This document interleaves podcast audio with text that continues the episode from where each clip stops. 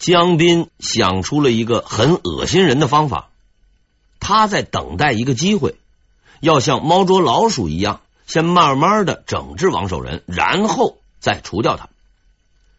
这个机会很快就出现了。九月，王守仁再次上奏，这一回他提出了一个要求，希望能够将朱宸濠送到南京，在那里举行献俘仪式。王守仁的这个意见看似简单，背后却隐藏着极为深远的考虑。按照朱厚照原来的计划呀，那是要到南昌与朱宸濠作战。朱宸濠虽然现在已经被捕，朱厚照呢却并不罢休，准备一路就这么走下去，搞个轰轰烈烈的武装游行。从京城到山东，已经惹出了那么多的事情。十几万大军和那群奸邪小人，要真的进了江西，吃吃喝喝，再加上打家劫舍捞点外快，老百姓估计就不用活了。所以南京是最好的地点。反正皇帝陛下也玩了很久了，到南京后，您那就别动了，免得四处折腾。况且南京那也是帝都特大的城市，在这里搞仪式也算是有了面子。快点完事儿，您呐，赶紧回去，别折腾了，大家伙都方便。朱厚照在行军路上收到了这封奏折，看了以后也没多想，就交给了旁边的江斌。然后呢，他问江斌的意见，江斌看懂了，他完全领会了王守仁的良苦用心，知道王守仁是为了百姓安宁，不愿再起事端。他对朱厚照说：“绝对不可，千里迢迢带领大军到此，怎么能够空手而归呢？但是朱宸濠都被抓了，还能打谁呢？陛下，把他放回鄱阳湖，再抓他一回。如此缺心眼的主意都想得出来，这也算是坏的掉渣了。”朱厚照一听，十分高兴，他同意了江斌的提议。这是一个十分阴毒的建议，其中包含着不可告人的目的。一旦皇帝和十万大军进入到了江西，以战后的混乱局面来看，其给养必然是无法供应。养兵那就得管饭，没饭吃了怎么办？没饭吃了就会去抢。到时候，那局势必然是混乱不堪，而最为混乱的时候，也就是最好的时机。这个处理意见很快就传到了王守仁的耳朵里，他一听到这个消息，惊呆了。他很清楚，这个方案极其凶险，如果要是照这样执行，一场新的浩劫必然兴起。那些好不容易躲过战乱生存下来的无辜百姓，终将逃不过死亡的命运。可是又该怎么办呢？江斌的命令，那就是皇帝的命令啊！你能和皇帝讲道理吗？王守仁再一次走到了穷途末路，在初露寒意的秋夜，孤灯之下，王守仁开始了紧张的思索。大军就要来了，局势现在已经没办法控制，时间也所剩无几，他必须想出个办法，必须想出个办法来。但是这一回，王守仁的智慧似乎没有任何用处，他冥思苦想了一整夜，也没有想出方法来。看来只剩下那个不是办法的办法了。这也是他唯一的选择，抗命。违抗圣命者，大逆。王守仁很清楚这一点，但是他依然决定就这么去做，去换取那些无辜百姓的生命。不能再等待了，带上朱宸濠去南京，绝不能让他们进入江西一步。随后。王守仁带领着随从，押解着朱宸濠，向着自己未知的命运踏出了第一步。然而，刚走到半路，他得到了一个看似无关紧要的消息：皇帝陛下派出了一支先遣队，日夜兼程向江西进发，已经抵达杭州。应该说，这个事儿和王守仁关系不大。管他什么先遣队、游击队，反正到南京把人一交，然后回家往床上一躺，要杀要剐，您呢看着办。可是当王守仁听见先遣队负责人的名字的时候，他改变了主意，他决定去见一见这个人。这个关键的决定最终挽救了他，挽救了无数的无辜百姓。先遣队的负责人是张勇。对于这个人，我们并不陌生。他虽然经常干点坏事，不能算是个好人，但是他呢也讲道理、通情理。十年前就曾经和杨一清通力合作，除掉了刘瑾。正是基于他的这些优良表现，王守仁相信张勇还是一个有良心的人。他希望能够争取这个人，毕竟现在已经没有别的指望了。九月丁未，王守仁带着朱宸濠抵达杭州，立刻前往府邸拜会张勇。据说当时王守仁没有带任何礼物，是空着手去的，这倒也比较明智。按张勇的级别和送礼的档次，王先生。您就算当了裤子，那也是送不起的。来到了门前，王守仁毕竟是个巡抚，看门的也不敢大意，立刻就通报了张勇。正当王守仁在门口考虑见面措辞的时候，却得到了一个意外的答复：不见。张勇不是傻瓜，他知道王守仁来干什么，想干什么。这么大的一个黑锅，他是不会背的。看门的二话不说，立马就把这大门关上了。面对着紧闭的大门，王守仁似乎明白了什么，他不再接着敲门，却退后了几步，大声在那喊开了：“我是王守仁，为黎民百姓而来，开门见我！我是王守仁，开门见我！”真管用，这大门啊开了，张勇终于出现在王守仁的眼前。他漫不经心的问道：“王巡抚来干什么？”张公公，江西的百姓久经朱宸濠的压榨，又经历了叛乱，还遇上了天灾，而今皇上带着大军，执意要去江西。兵饷粮草绝难供应，到时民变再起，天下必将大乱，苍生何辜？张公公，你深得皇上的信任，望能劝圣驾返京，则江西幸甚，百姓幸甚。张勇听完了王守仁的话，仔细的想了一会儿。提出了他的要求，进言自然可以，但是有一个条件。什么条件？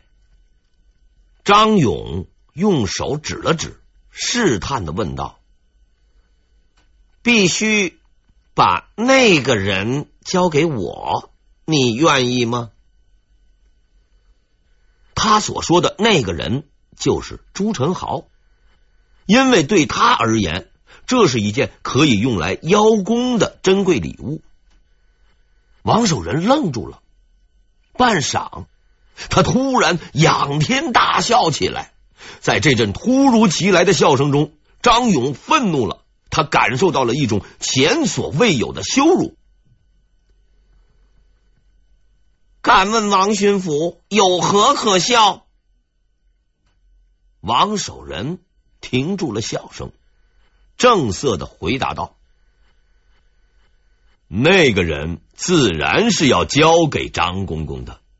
我要此人何用？何用？你不知道可以请功领赏吗？从张勇那不解的眼神中，王守仁明白了他的疑惑。张公公，在下起兵平叛，只为苍生百姓天下太平，如此而已。这个答案却让张勇陷入了迷惑中。这个人孤身起兵平定叛乱，事成之后却不计功劳，不求富贵。他为什么要这么做呢？这对于张勇来说是一个很难理解的问题。当年他与杨一清合作铲除刘瑾，归根结底还是因为刘瑾大权在握，与他水火不容。杀掉刘瑾，他才能够掌握宫中大权。没有好处的事情，谁会去做？可是眼前的这个人。似乎是个例外，他以一人之力建立不世奇功，却心甘情愿的将手中最大的战利品拱手让出，只是为了那些与他并不相识的普通百姓。好吧，我来帮你。不久之后，江彬也得知王守仁带着朱宸濠到了杭州。这么大块肥肉放在嘴边，他立刻就精神起来了。只要把朱宸濠搞到手，平叛之功就手到擒来。他派了一个锦衣卫去杭州要人。接到命令的这位锦衣卫十分高兴，因为在衙门差事里，这种奉命找下级官员要人要物的工作最有油水可捞，不但可以耍威风，还可以趁机敲一笔。如果要求得不到满足，就故意找茬，回去狠狠告上一状，让你想哭都没有眼泪。可是找王守仁先生要钱，那是相当难的。王守仁听说有锦衣卫来要人，便推辞不见，表示人已经送到了张勇那里，你有种就自己到张勇那去要人。锦衣卫先生自然不敢去找张勇了，人要不到，他却也不走。那意思很明白，你得表示表示才行。王守仁没有钱，即使有钱，他也不想给。但是碍于这个面子，他还是给了点钱，五两银子。没错，就是五两。锦衣卫。拿着这点银子在那儿看，他简直都不敢相信自己的眼睛。他极为愤怒，把银子啪摔在地上，扬长而去。这一下，王守仁先生可是有大麻烦了。得罪了这位仁兄，他回去之后自然会颠倒黑白，极尽能力攻击诋毁。手下的人都十分担心。王守仁告诉他们。他自有办法让这位锦衣卫不告黑状。第二天，锦衣卫呢，按照官场的规矩来辞行。王守仁正站在庭院里等待着他，看着这个不懂规矩的铁公鸡，锦衣卫先生正想说两句难听的话，可是他却看见王守仁三步并作两步走到了自己的跟前。真诚的拉起了自己的手，深情的说道：“我当年曾经蹲过贵部门的监狱，老兄的同仁也见过不少，却是第一次见到你老兄这样的好人呐！”这句莫名其妙的话，把这个锦衣卫给打懵了。他呆呆的看着王守仁，哑口无言。王守仁接着往下说。我怕阁下来去辛苦，特备薄礼相送。五两银子确实够薄的，没想到阁下竟如此廉洁，分文都不取。我这个人没有别的用处，就是会写点文章，今后必定为阁下写一篇文章，让天下所有的人都知道阁下的高风亮节。锦衣卫踉踉跄跄的走了，唯恐在这里多待一分钟。这次他是彻底服了，心服口服。其实锦衣卫大人也不是个笨蛋，他十分清楚王守仁那是在拿他开涮，但他发现自己竟然发不得脾气，因为在王守仁的那几句话中也隐含着杀机。所谓阁下如此廉洁，那是给他台阶下，顾及他的面子，这是软的。那一句我没有别的长处，就是会写文章，云云，那是在警告他：你要敢乱来，就写一篇骂你的文字，让天下人都知道你的恶行。这是硬的，软硬兼施之下，岂能不服？王守仁清正廉洁，不愿送礼。面对着要么送礼，要么挨整的困局。他用一种近乎完美的方法解决了问题，坚持了原则，也躲过了麻烦。